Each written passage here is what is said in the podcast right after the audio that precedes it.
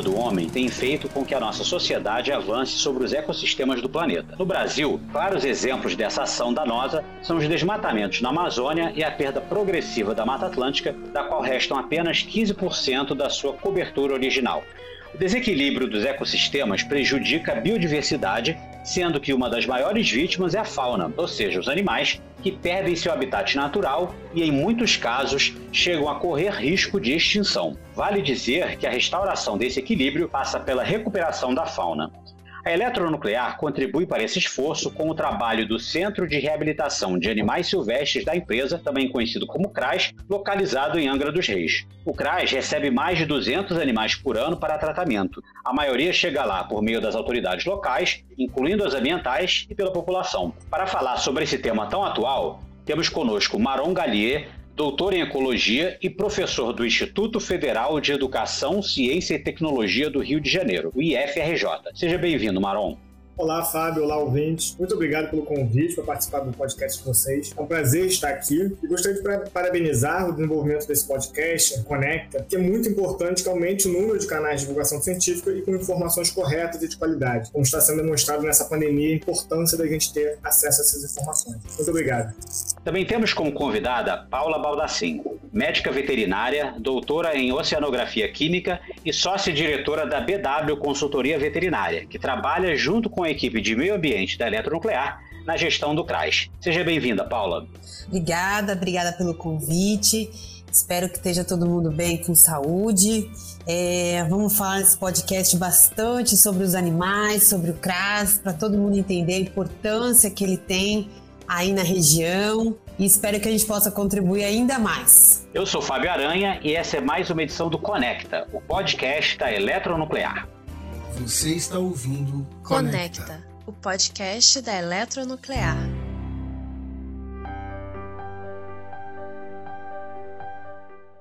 Maron, para começar, qual é a situação da fauna brasileira? Que risco ela corre, especialmente na Mata Atlântica, onde está situada a central nuclear de Angra dos Reis? Fábio, a fauna brasileira, como mundial, corre muitos perigos, corre muitos riscos. Seja a perda de hábitat, principalmente pelo desmatamento, como você falou no início, a caça e interação com animais domésticos também. Por tudo isso, quase 10% de todas as espécies do Brasil está ameaçada de extinção. Se formos focar só nos mamíferos, vemos que esse número já aumenta. 15% das espécies de mamíferos do Brasil está ameaçada de extinção. Entre os mamíferos da Mata Atlântica já passa para 18%.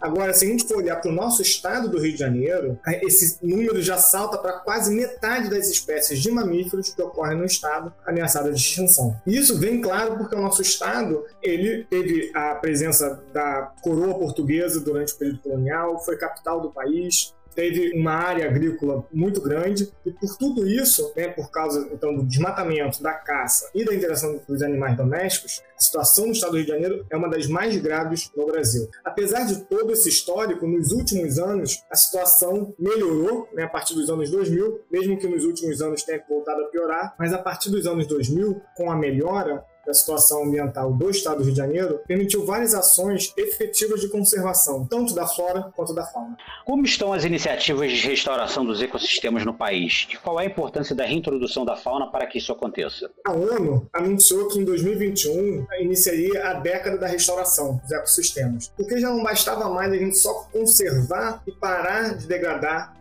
conservar o que restou. A gente tem que aumentar a restauração dos ecossistemas, voltar a ter ecossistemas naturais onde antes era um, local degradado. E o Brasil ele tem muito o que restaurar. Como você falou, só resta 15% da Mata Atlântica. O desmatamento continua avançando na Amazônia e no Cerrado. Mas no caso da flora, existe então esse déficit de cerca de 21 milhões de hectares, especialmente na Amazônia, na Mata Atlântica e no Cerrado. Se a gente for pensar no tamanho, 21 milhões de hectares é quase o tamanho total da Inglaterra. Então é uma área muito grande que a gente tem que restaurar. Essas ações de reflorestamento, elas já vêm ocorrendo a gente tem bastante conhecimento de onde é melhor haver reflorestamento, onde é melhor proteger e só deixar a regeneração natural florestal acontecer. Só que não basta a gente restaurar uma floresta e observar que ela está vazia de vida animal. Uma floresta vazia é o termo que os cientistas usam para denominar quando uma floresta não tem nenhuma, não tem fauna, não tem os grandes mamíferos, as grandes aves que vão dispersar as sementes pela floresta, facilitando a regeneração. Então, essas sementes nessas florestas que não, não têm vida animal, elas caem da planta, ficam no solo e apodrecem, pedindo com que tenha a regeneração natural da floresta. Então a gente tem que não só reflorestar, mas também a gente chama de refaunar, levar vida animal de volta às florestas. Existem diferentes estratégias de manejo da fauna que podem ajudar nessas ações. Então a gente pode, por exemplo, desenvolver corredores florestais que vão conectar grupos diferentes de uma mesma população, favorecendo a reprodução o aumento dessa população. A gente pode também construir zoopassagens, passagens de fauna por cima ou por baixo de estradas, que vão diminuir os atropelamentos, que é uma fauna cada vez mais, que é um, que é um risco para a fauna cada vez maior. A gente também pode fazer construção de abrigos e ninhos para aumentar a taxa de reprodução do animal. Ou a gente pode ter a necessidade de ações mais fortes, que é o restabelecimento de novas populações animais, de modo a restaurar as interações ecológicas que a espécie desempenha. Então, o restabelecimento dessa população ela vem através da reintrodução. Então, reintrodução é a gente restabelecer uma população animal onde a espécie existia antes, mas foi extinta. Se a causa dessa extinção já foi controlada, seja por causa do desmatamento que acabou, a caça que foi controlada, uma doença que existia na região que afetava o animal já foi controlada, e se aquele local ainda consegue suportar, abrigar uma população daquela espécie animal, então a gente pode fazer a reintrodução dessa espécie no local. Quando a gente pensa em reintroduzir um herbívoro, por exemplo, a gente vai estar favorecendo a dispersão de sementes. Ao reintroduzir um predador de topo, como uma onça, ele ajudará a controlar o tamanho da população de suas presas, afetando todo o ecossistema. Então, muitas vezes, a gente tem até o restabelecimento de interações ecológicas que não são tão visíveis assim, como a interação dos mamíferos com os besouros, que utilizam as fezes dos mamíferos e aves e répteis para sua alimentação. A gente conhece esses besouros como besouros rola-bosta ou escaravelhos, que são besouros que vão pegar um pedaço de fezes que ele encontra e rolar para dentro do solo, favorecendo então o enriquecimento do solo e diminuindo o número de moscas varejeiras na área. Então, quando a gente pensa em restauração, em restabelecimento de uma população animal na floresta, a gente está restaurando não só aquela espécie, a gente não está só favorecendo aquela espécie de animal, mas também a todo o funcionamento da floresta ao restabelecer as interações ecológicas.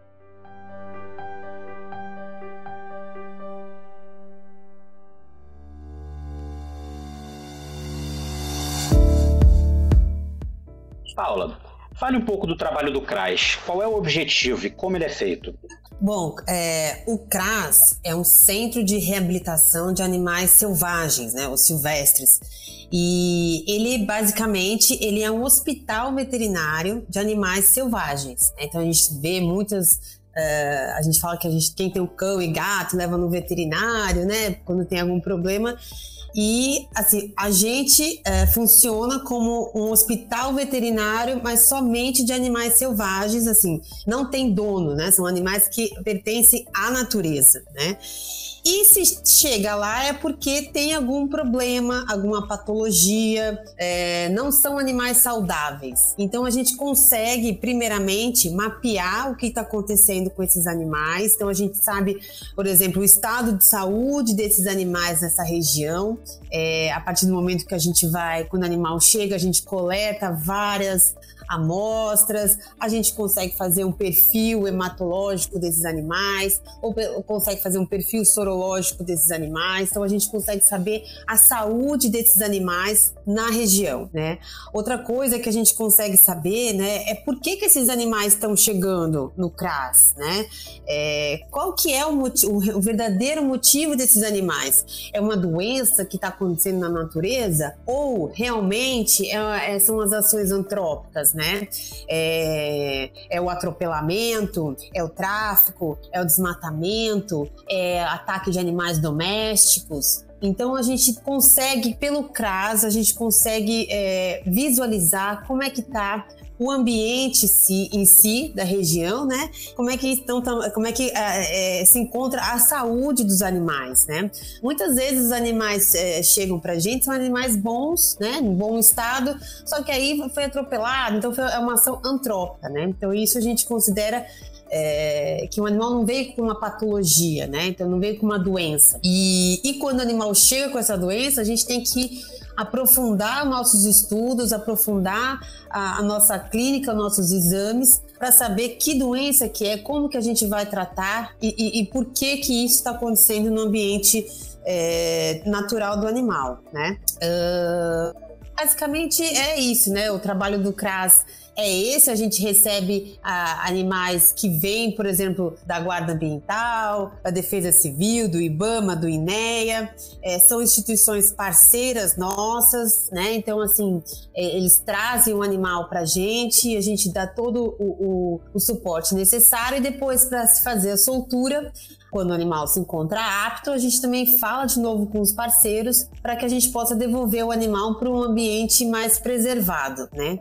E se o animal vier a morrer, a gente faz o exame é, necroscópico né, para saber a causa da morte do animal. Então isso é muito importante também a gente saber por que, que o animal morreu e, e, a gente consegue dar um parecer, né, para a sociedade em si, falando, olha, esse animal morreu uh, por causa de uma ação antrópica, ou por causa de uma bactéria, ou por causa de um vírus, ou por causa de um parasita, mas a gente consegue é, mostrar esses dados, né, para todo mundo.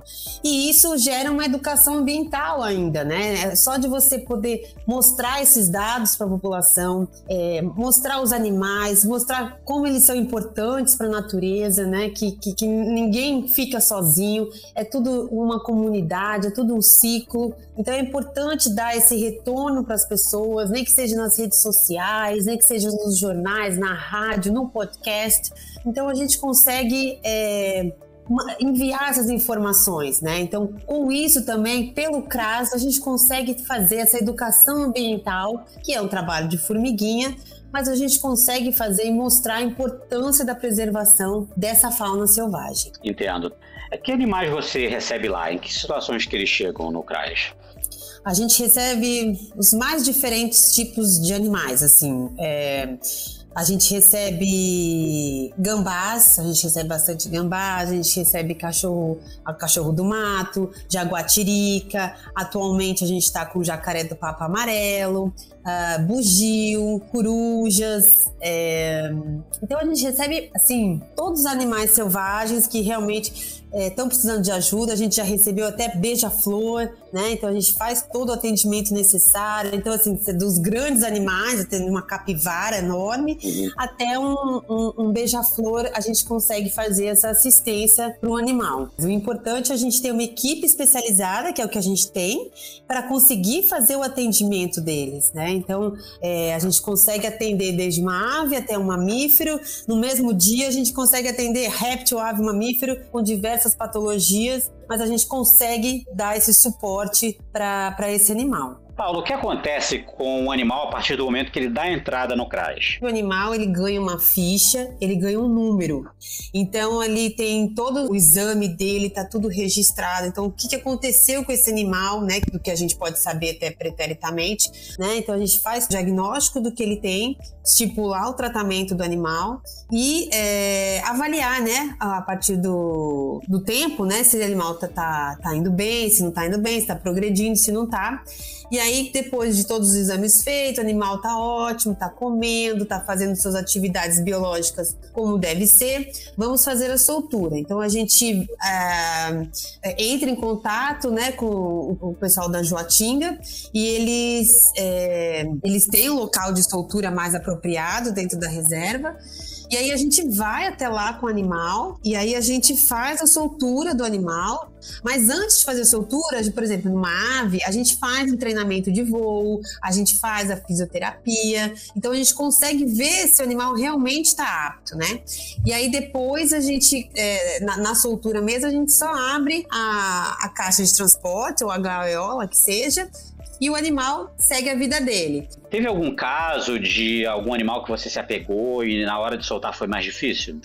Olha, isso aí, você, você tem isso, né? Você tem isso quando você solta, às vezes você tem isso quando o animal morre. É, é, é, muito engraçado, porque quando você tá com o animal há muito tempo e assim, e aí você solta um animal, eu falo assim: olha, eu, eu não quero mais te ver. Eu quero que você não volte, eu quero que você seja muito feliz na sua vida passa toda o que você tem que fazer biologicamente falando, né? Mas não quero que você volte, né? Porque assim, se voltar é porque o bichinho tá ruim. Mas você se apega, né? Tem, assim, eu acho que não é a soltura, que a soltura é um ato muito feliz, é, é muito gratificante você soltar o animal. Você vê ele voando, nossa, mas dá uma felicidade imensa. Agora, quando você perde um animal, quando o animal vem a óbito, isso realmente acho que nenhum médico, nenhum é, veterinário é, gosta dessa sensação, né? Porque é, é, uma perda, né? Você perdeu, mas que você tentou todos os meios possíveis, o animal não respondeu e aí ele pum, vê a óbito o, o, eu acho que, na verdade, a soltura é o show da alegria, como você falou, né? E triste é quando você percebe que não tem como soltar o animal de volta na natureza, né? Mas, olha, eu vou te falar que eu sou muito a favor desses zoológicos que você... que pega esses animais que não são ah, aptos a voltar na natureza. A gente estava tratando de uma... de uma tartaruga marinha aqui na região dos lagos, é uma Quelônia midas, ela ficou cega dos dois olhos. Mas era, assim, uma, um bichinho que comia bem na mão, comia assim vorazmente, é, ficou gorda, ficou bonita, nadava. E, e aí ela começou a, a, a, a. A gente começou a educar ela, a condicionar ela a comer na mão depois de algumas batidinhas no tanque. Então, assim, esse animal foi transferido para o Parque Escola Sabina, lá em Santo André, em São Paulo, que é onde recebe muitas escolas e é um animal que pode mostrar para uma criança que tem algum, algum, alguma deficiência que ele está lá, que ele conseguiu sobreviver, que ele está é, é, num ambiente de cativeiro, mas ele está sendo bem tratado, ele pode mostrar que ele está é, é tá desenvolvendo as funções dele, apesar dele não conseguir enxergar. Então a gente também teve a mesma, a mesma coisa com alguns pinguins, que a gente teve que tirar a, a, a aleta, né, que seria a asa do pinguim pinguim, porque estava cheio de, de fio de, de, de pesca, de linha de pesca, então não teve jeito, a gente teve que amputar. Mas, assim, não, a gente não pôde soltar esse animal para o ambiente natural, mas a gente pôde enviar para cativeiro, né? Então a gente consegue, desse jeito, ter uma educação ambiental melhor para as crianças, para a população. E você não pega, como já aconteceu há muitos anos atrás, né? Animais saudáveis, é, é, tira da natureza animais saudáveis e põe no zoológico. Então, assim, eu sou muito a favor desses animais que não podem voltar a natureza, mas que estão fisiologicamente bem, serem mantidos em, em, em, cativeiro, claro, em cativeiro de acordo, registrado, que tenha condições de manter esses animais, mas para fazer essa educação ambiental, para ter seu banco genético, né? Mostrar isso para as pessoas, né? É, é, muito legal e eu acho que isso chama a atenção, né? Da, da importância de, de, de, se manter um animal, né? A gente outro dia recebeu um gambá aqui que foi. É, o gambá era, era assim, muito bravo. Eu nunca tinha visto um gambá tão bravo. Ele saía da caixa e ele tava com uma fratura na, na, na perna traseira porque um cachorro pegou, né? Pegou, atacou. E aí a gente teve que amputar a perna traseira. E aí fica naquela, né? Assim, e agora, né? Vamos amputar a perna, vamos amputar. O animal vai sobreviver. Mas será que ele vai para a natureza? Será que ele consegue se virar? Então a gente, primeiro de tudo, vamos salvar o animal. Então vamos amputar a perninha dele. E fizemos todo o tratamento, tal, fechou a ferida. Agora vamos ver se ele sobe uma árvore, se ele sobe. Nossa, o animal subiu perfeitamente, não perfeitamente, né? Mas assim, mas conseguiu se, se, se virar, conseguiu subir, conseguiu descer, ficou bravo com a gente. E aí a gente começou ainda mais fazer ele se exercitar né, nessa subida, nessa descida. E a gente soltou o animal, né? Então, assim, um animal que a gente conseguiu dar essa segunda chance para ele. Mas, assim, se fosse um animal que a gente não conseguisse dar a chance, né? Aí a gente é, ia encaminhar para algum zoológico, né? Algum lugar que, que pudesse mostrar ele para as pessoas. É, é, que o gambá não é um, um bicho que que vai fazer mal pra gente. O gambá tá do nosso lado, né? Então, assim, ele, ele ajuda a, a, a, manter o equilíbrio do, do, do, ecossistema que a gente vive, né? Então tem que parar com esse preconceito dos gambás. De outros animais e parar também de consumir a carne desses animais, né? Tem muita gente que, que come esses animais, como queixada, como tatu, gambá. Então tem, a gente tem que trabalhar para que isso não aconteça também.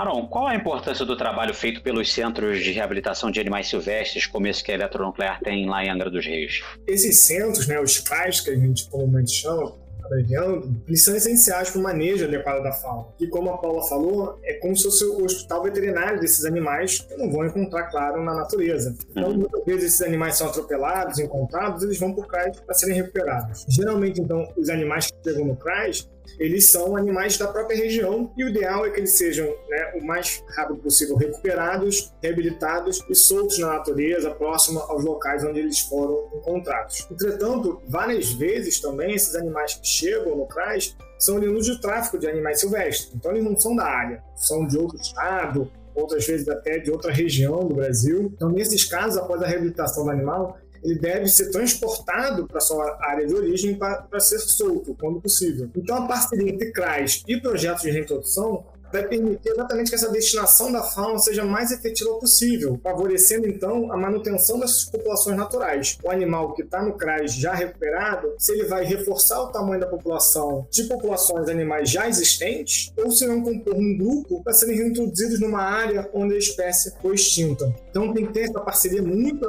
azeitada para que a destinação da fauna seja muito eficiente, favorecendo a conservação da biodiversidade. Esse tipo de trabalho ele é, é, é capaz de, de, salvar espécies de extinção ou de, de contribuir para que elas não sejam extintas? Então, Fábio, como a Paula falou, no CRAS geralmente chega, a maior parte dos animais que chega é de espécies comuns na natureza, como o gambá. Então, esses animais a gente quer cuidar deles, recuperar esse animal, né, tratar a doença que ele tiver, ou, ou a fratura, e devolver ele para a natureza. Mas não é uma espécie ameaçada de extinção. Entretanto, algumas vezes pode chegar uma jaguatirica, um bugi, aí sim é uma espécie de ameaçada de extinção. É importantíssimo que ela seja reabilitada e retorne para a natureza, porque essa, na maior parte do Brasil, essas espécies estão em declínio populacional. Então, se a gente uhum. conseguir retornar com esse animal para a natureza, é fundamental para a conservação dessa espécie é para manutenção da espécie na natureza. E aí, se a gente forma um grupo grande para reintroduzir, a gente pode construir uma nova população, o que vai ainda né, impedir a diminuição ainda mais rápida dessa espécie. Então é fundamental sim. E um caso que chama bastante atenção é o caso do, do mico-leão dourado, que exatamente a partir é, de animais de cativeiro, a espécie foi salva, né? Ela tinha 100, 150 indivíduos na natureza e agora já tem mais de 3 mil indivíduos na natureza a partir de vários, é, né, de vários momentos de soltura, de uma reintrodução da população, de um reforço populacional. Então, é, essa parceria entre né, é, instituições de reabilitação de animais silvestres, de cativeiro de animais silvestres, é fundamental, sim, para para manter a biodiversidade e impedir a extinção de, de, algumas espécies. Que exemplos, você falou do mico-leão dourado, né? Que outros exemplos de animais é, em extinção, principalmente aqui da Mata Atlântica, né, a gente pode citar? A gente pode dizer que o mico-leão é, é, Os micos, na verdade, de modo geral, né? Os mico-leões hum. de modo geral, é um, são exemplos muito marcantes de sucesso para a reintrodução. Mas o mico-leão é o caso, o mico-leão dourado, né, aqui no Rio de Janeiro, é o caso mais emblemático. A gente tem também o, o, os casos do, do peixe-boi, que na verdade ele é um reforço populacional. É interessante a gente diferenciar os dois, os dois conceitos, né? Reintrodução é a gente restabelecer uma população onde a espécie foi extinta. Reforço populacional é a gente manter ou aumentar o tamanho da população naquele local porque ela pode estar ameaçada né, de, de ser perdida aquela população. Então, o reforço populacional também é muito importante em alguns casos. Outros casos não tem jeito, tem que ser reintrodução mesmo, porque a espécie já foi extinta naquele local. Então, esse, o, o projetos de reintrodução, eles são fundamentais quando não existe mais a espécie no local. Então, pensando exatamente nessa reintrodução, e não só de uma única espécie, mas de várias, né, para a gente reconstruir a fauna, o projeto Refauna iniciou um conjunto de reintroduções no estado. Então, a gente atua no Parque Nacional da Tijuca e na Reserva Ecológica de Guapiaçu. Né, que é... E aí, na Tijuca, a gente já reintroduziu o cutia, que é um roedor de tamanho médio, né, um, um roedor todo castanho, bem bonito. O bugio, que é uma, uma espécie de macaco. E o jabuti-tinga, que é o jabuti amarelo, uhum. que algumas pessoas até têm em casa. Todas essas espécies são fundamentais para a dispersão de sementes e regeneração da floresta. Né? Então, é, é bem, bastante interessante a gente pensar que, como eu falei, o conceito da floresta vazia, né? Caiu a semente, se não tiver um animal que vai transportar essa semente para longe da planta mãe, você vai ter ali uma pilha de sementes que vão apodrecer e não vão conseguir é, é, crescer e virar uma muda, né? Então, é, a presença desses, dessas espécies dispersoras de sementes são muito importantes. Mas a Floresta da Tijuca é uma floresta cercada pela cidade do Rio de Janeiro e não vai suportar populações de animais de grande porte. Então, quando a gente pensa na refaunação, a gente quer chegar, idealmente, até o predador de topo, que no caso da Mata Atlântica é a onça pintada.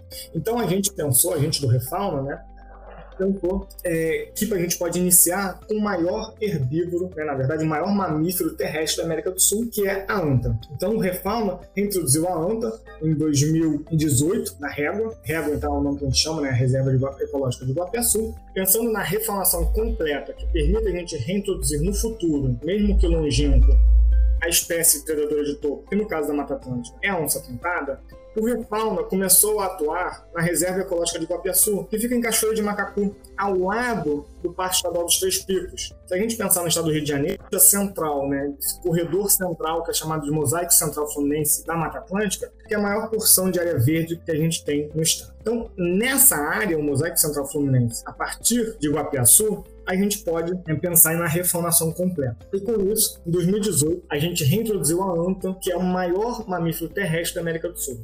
A anta ela é fundamental para o funcionamento da floresta porque, como ela é o maior mamífero terrestre e ela é herbívora, ela vai comer as maiores sementes, né, os maiores frutos com as maiores sementes, que são exatamente das árvores de floresta madura. Então, são árvores que normalmente, numa floresta já depauperada, sem fauna, são as, as árvores que mais têm dificuldade de ter suas sementes dispersadas, já que não vai ter animal grande o suficiente para conseguir carregar a semente pela floresta. Então, por esse papel de dispersor de sementes e por ser um animal com a dieta herbívora generalista, que vai se alimentar da folha, do fruto, da semente, até da casca da árvore, as antas são conhecidas como jardineiro da floresta.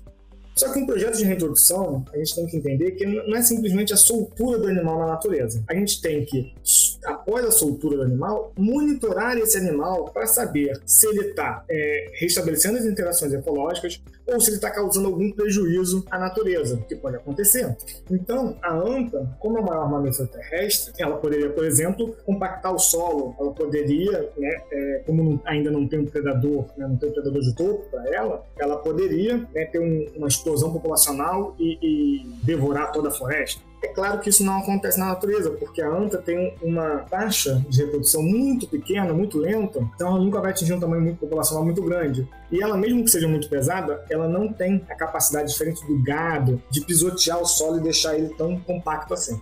Então, os projetos de reintrodução, eles vão, após a soltura, continuar a monitorar o animal e também a dialogar com a comunidade, né, com as pessoas do entorno, para que as pessoas conheçam o projeto e apoiem o projeto. E aí é bastante interessante que no caso das antas, a gente observa que ela está restabelecendo as interações ecológicas. Em 2020, né, em janeiro de 2020, a gente teve o nascimento do primeiro filhote de anta no projeto. Né, então é bastante interessante que após mais de 100 anos, finalmente nasce um filhote é, em natureza da anta. Eu esqueci de falar antes, mas a anta foi extinta no estado do Rio de Janeiro em 1914. Né? 19... É, 1914 é o último registro de anta no estado do Rio de Janeiro. Então, após mais de 100 anos, finalmente em 2020 nasce novamente um filhote de anta na natureza. Então a gente vê aí que a gente começa a ter é, vários casos de sucesso de reintrodução de fauna na natureza, seja o mico-leão dourado, seja os cutios, bugios, jabutitingas e agora a anta. Paula, é, conta pra gente alguns exemplos de soltura de animais feita pelo CRAS. A gente tem vários exemplos bem interessantes, né, de solturas. A gente recebeu é, uma garça oleada, né? Então, assim, quando você recebe um animal oleado, é um tratamento totalmente diferente. Não é um tratamento comum. Você tem que lavar o animal com água morna, com detergente. Tem toda uma técnica para isso, né? E aí, e depois de, de, algum tempo, a gente conseguiu é, fazer a soltura desse animal no ambiente natural dele. E ele voou lindamente, a gente quer, né? Porque quando o óleo pega na pena do animal, ele faz com que o animal, é, então que a ave em si, né, perca a impermeabilidade das penas, né? Então a água consegue entrar no animal, né? ficar em contato com a pele. Então, a partir de todo o tratamento que a gente conseguiu fazer no animal, a gente restabeleceu essa impermeabilidade das penas e aí a gente conseguiu fazer a soltura do animal. A gente também recebeu um tatu galinha e ele chegou pra gente, ele era meio juvenil, caquético, assim, caquético, quando a gente usa esse termo caquético, é que o animal tá além de magro, tá muito magro, né? Sim. Então a gente teve que fazer uh, refazer todo o cardápio alimentar dele e, e, ele tava, ele sentia muito frio, então quando a gente, quando ele tava à noite assim, ele se enfiava num cobertor que a gente deixava, parecia uma, uma caverna o cobertorzinho dele. Ah. E aí aos pouquinhos ele foi ganhando peso, ganhando peso. E, e, a gente também conseguiu fazer a soltura dele. A gente também recebeu uma queixada, um filhote de queixada que era muito dependente, né? Porque é filhote, só que você tem que pensar que você vai soltar esse animal na natureza. Então, por mais que ele seja lindo, maravilhoso, você tem vontade de, de, de, de, abraçar ele, você tem que pensar no futuro, né? Então ele tem que entender que o, que o ser humano não tá lá para dar comida para ele, para dar carinho nele, é, que a gente muitas vezes pode se tornar uma ameaça para ele, né? Então a partir de que, é, é, da do tratamento, você tem que fazer todo um tratamento é, medicamentoso, todo um tratamento alimentar, mas tem que fazer também todo o tratamento comportamental. Né? Então, isso é muito importante quando você realmente pega um animal filhote para você poder fazer a soltura dele na natureza. E quando a gente fez a soltura dele na natureza, já estava mais agressivo, não não, não ficava assim para pegar ele já foi já foi difícil para você colocar na caixa de transporte. E é isso que a gente queria. Gente queria um animal forte, saudável e também bravo, agressivo, né? É, para se conseguir se defender, né? E também a gente tem também assim vários outros outros outros exemplos. A gente, por exemplo, pegou uma cuica, né, que é um marsupial que cabe na palma da sua mão. Então, assim, é, é, é, até na foto, quando se alguém conseguir ver nossas redes sociais, né, é, a gente mostra assim a foto da cuíca ao lado de um pedaço de, de, de fruta. Então, assim, o pedaço de fruta é maior que ele, né? Mas a gente conseguiu também restabelecer todo o, o perfil dele, né, para a soltura, e a gente realizou soltura.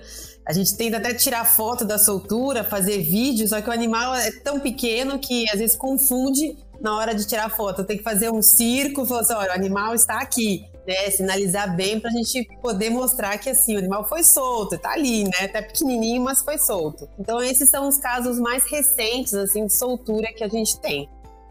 Marom, para finalizar, é possível uma convivência harmônica entre homens e animais? O que, a sociedade precisa fazer para que isso aconteça? Fábio, é possível, né? E tem que ser possível. Não só é, como tem que ser. E, e, é muito interessante nesse momento que a gente está vivendo, né, de, de, isolamento social, de poder frequentar pouco os parques, a natureza, a gente vê a necessidade que o ser humano possui de estar no ambiente natural, que a gente chama de biofilia, né, que é essa essa necessidade realmente de sentir o contato com a natureza, com interagir com a natureza. Então, é fundamental que a gente consiga realmente é, ter uma convivência harmoniosa com os animais, com a natureza de modo geral. E aí é bastante interessante, voltando no exemplo do Refauna, as antas reintroduzidas na, na, em Guapiaçu, ela tem assim um, um atrativo enorme para a população do entorno. Então as pessoas mandam, nesse final de semana mesmo, a gente recebeu um vídeo de, um, de, uma, de uma pessoa que mora na região que passou do lado da reserva e viu a anta.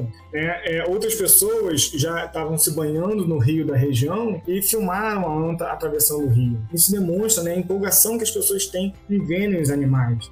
É, na Florida da Tijuca é muito comum, a gente recebe, sei lá, vou falar um, um vídeo por dia, às vezes até mais, de, ou fotos de pessoas que encontraram jabutis. Né? Jabuti é um, é um, animal um pouco mais fácil de ver, é, é diurno, caminha lentamente. Então, assim, as pessoas querem estar em contato com a natureza, e um contato sadio, né? E aí para isso, para esse contato ser sadio, é importante que nós cientistas divulgamos mais a importância dos animais, né, do funcionamento do ambiente natural de maneira correta, e também que as pessoas, é, ao interagirem com a fauna, elas é, interagem de uma maneira mais correta. Que a sociedade, quando a pessoa encontrar um animal, ela não vai agir de maneira agressiva, não vai caçá-lo, não vai é, tentar tocá-lo. E quando estiver atravessando uma rodovia próxima de uma unidade de conservação, ela trafegue de, de maneira mais lenta, devagar, com atenção. Então, a convivência harmoniosa é possível e é necessária. Na verdade, é o que todo mundo quer.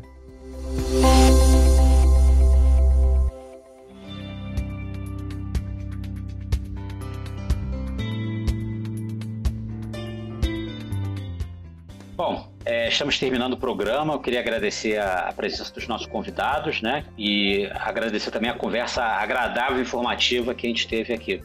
É, Maron, obrigado pela sua presença. Muito obrigado pelo convite, Fábio. Foi muito bom aqui conversar com você, com a Paula. Então, queria reforçar também a importância do CRAS no estado do Rio de Janeiro. A gente tem apenas três CRAS, né, além do daqui da eletronuclear, uma na cidade do Rio de Janeiro e outra na região dos Lagos, e o CETAS. Para quem não sabe, CETAS é o Centro de Triagem de Animais Silvestres. Ele não é um centro de reabilitação, então ele recebe o animal silvestre e destina em seguida. É um pouquinho semelhante o conceito, mas é, podem ter atuações diferentes. Então, o Rio de Janeiro só vai ter quatro instituições dessas de receber animais, e por isso é fundamental, único na região sul do estado é esse de eletronuclear, demonstrando a importância que tem nessa área. E com a parceria com o projeto de reintrodução, isso vai, vai favorecer com que a gente consiga destinar de maneira mais adequada ainda esses animais, favorecendo a conservação das espécies. Aproveitando aqui a minha despedida, queria é, falar para qualquer um que tiver mais vontade de conhecer o projeto Refauna, é só entrar nas nossas redes sociais, é, estamos aí presentes, é só digitar lá Refauna que a gente aparece. Obrigado, Fábio. Obrigado, Maron.